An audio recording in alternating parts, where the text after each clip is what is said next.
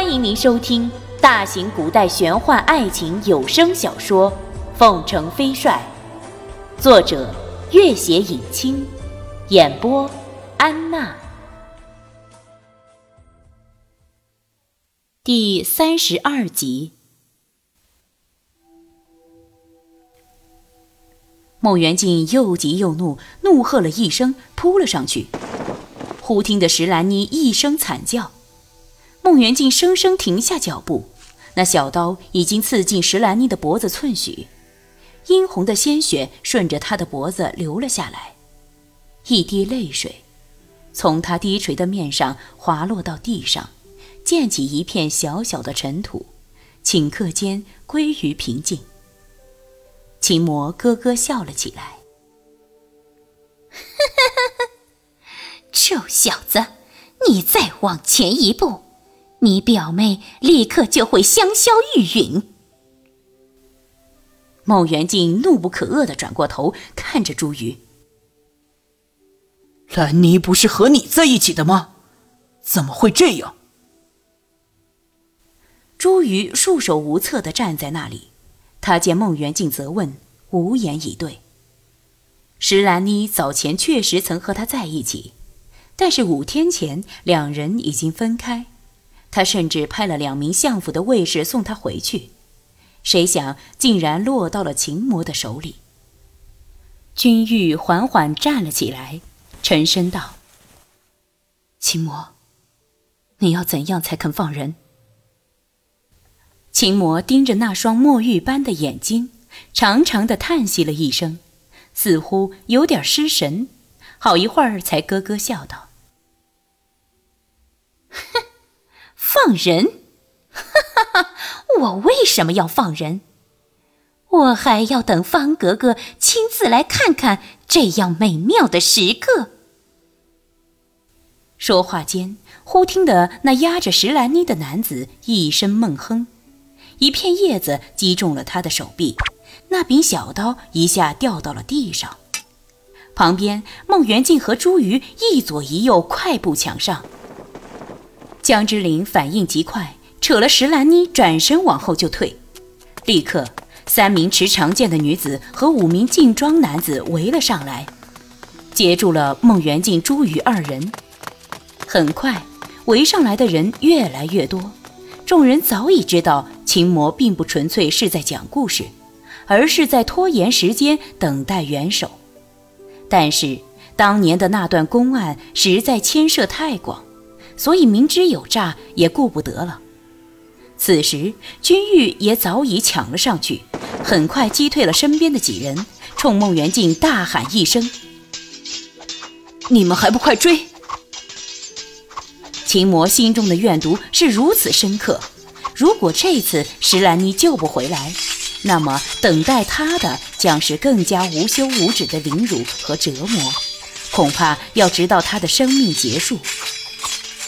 但是，重重包围之下，孟元敬、朱宇二人一时之间哪里冲得出去？君玉抽出长剑，追飞在初升的朝阳下闪烁着微微的红光。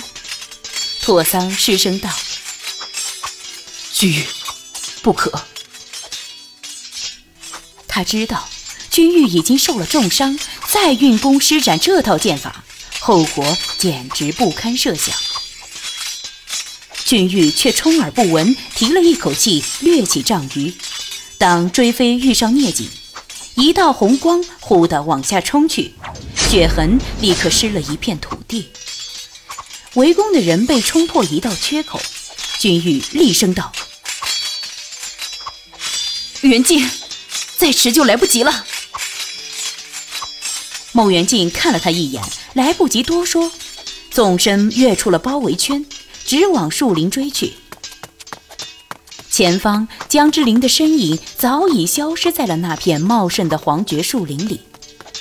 孟元敬的身影也很快跟着没去，而朱瑜那边又有几人闷哼着倒下，开了一道豁口。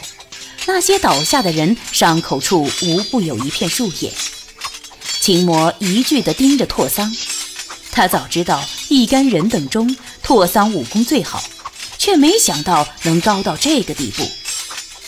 朱瑜提起罩胆，往前奔了丈余，突然回过头来，嘶声道：“君玉，你若不死，后会有期。”然后远远地奔了去。君玉松了口气，撤了长剑，静静地站在那里。此刻，朝阳已经从林间升起，万道霞光从黄桷树巴掌大的树叶里渗透进来。洒在君玉的脸上，给他脸上蒙上了一层异样的光辉。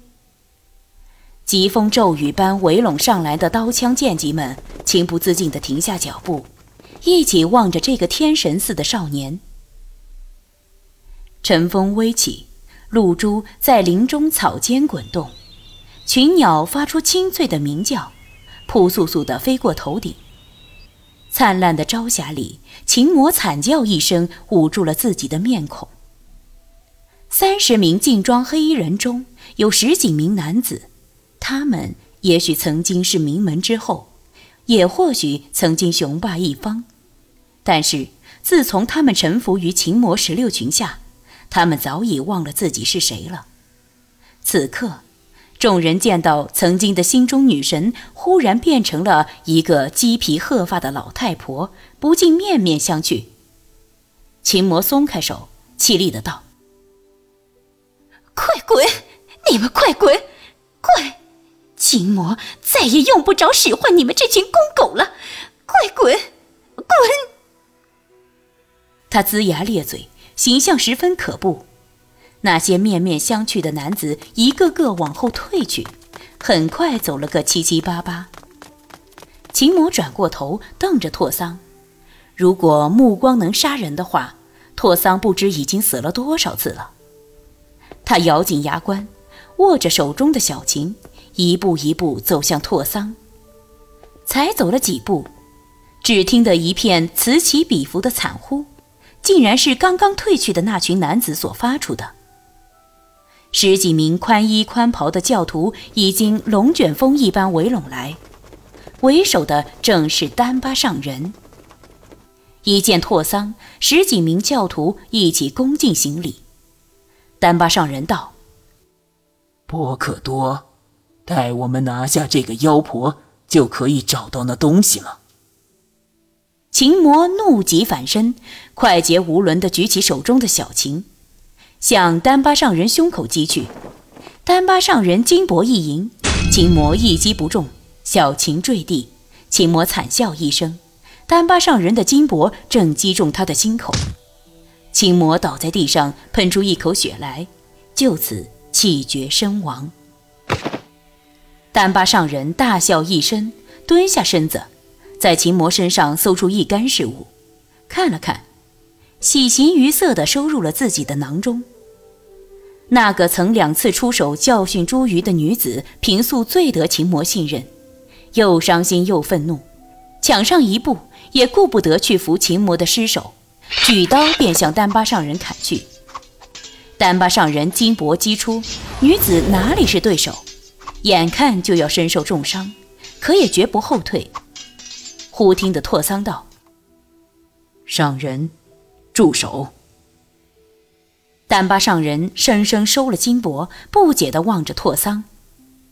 丹巴上人不敢违逆，却转向秦魔的一干侍女：“这些孽障都去吧。”丹巴上人一挥手，两只金箔飞出，其中一只正擦中一名女子的脑袋，左边脑袋当即掉下了半个。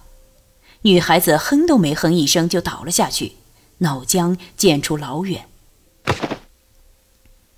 另外一只正飞向右边的一个女孩子，一股大力破来，女孩子早已吓得魂飞魄散，眼前忽然一亮，金箔已到了拓桑手里。上人，你这是干什么？拓桑怒喝一声。丹巴上人想必是第一次见到拓桑这样的神情，满面惶恐地退了下去。退了几步，忽然看见不远处的地上一把寒光闪烁的古剑，眼睛一下亮了起来。自从那群教徒出现后，拓桑没再看过君玉一眼。此刻顺着丹巴上人的目光望去，刚才天神般笔直站立的少年，不知什么时候又斜斜靠在了一棵很大的树上。那树的苍老的树皮和君玉右边的袍子上都凝结了一片暗红的血迹。君玉双目紧闭，竟连自己的长剑坠地都毫无知觉。拓桑冲了过去，扶起他。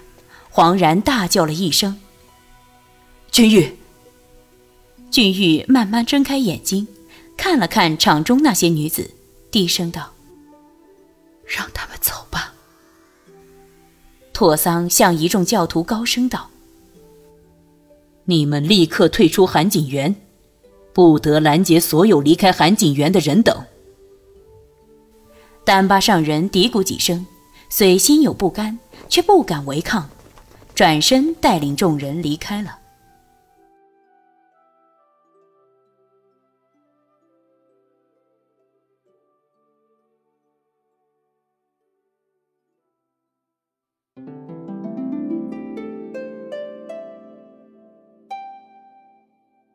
本集播讲完毕，感谢您的关注与收听。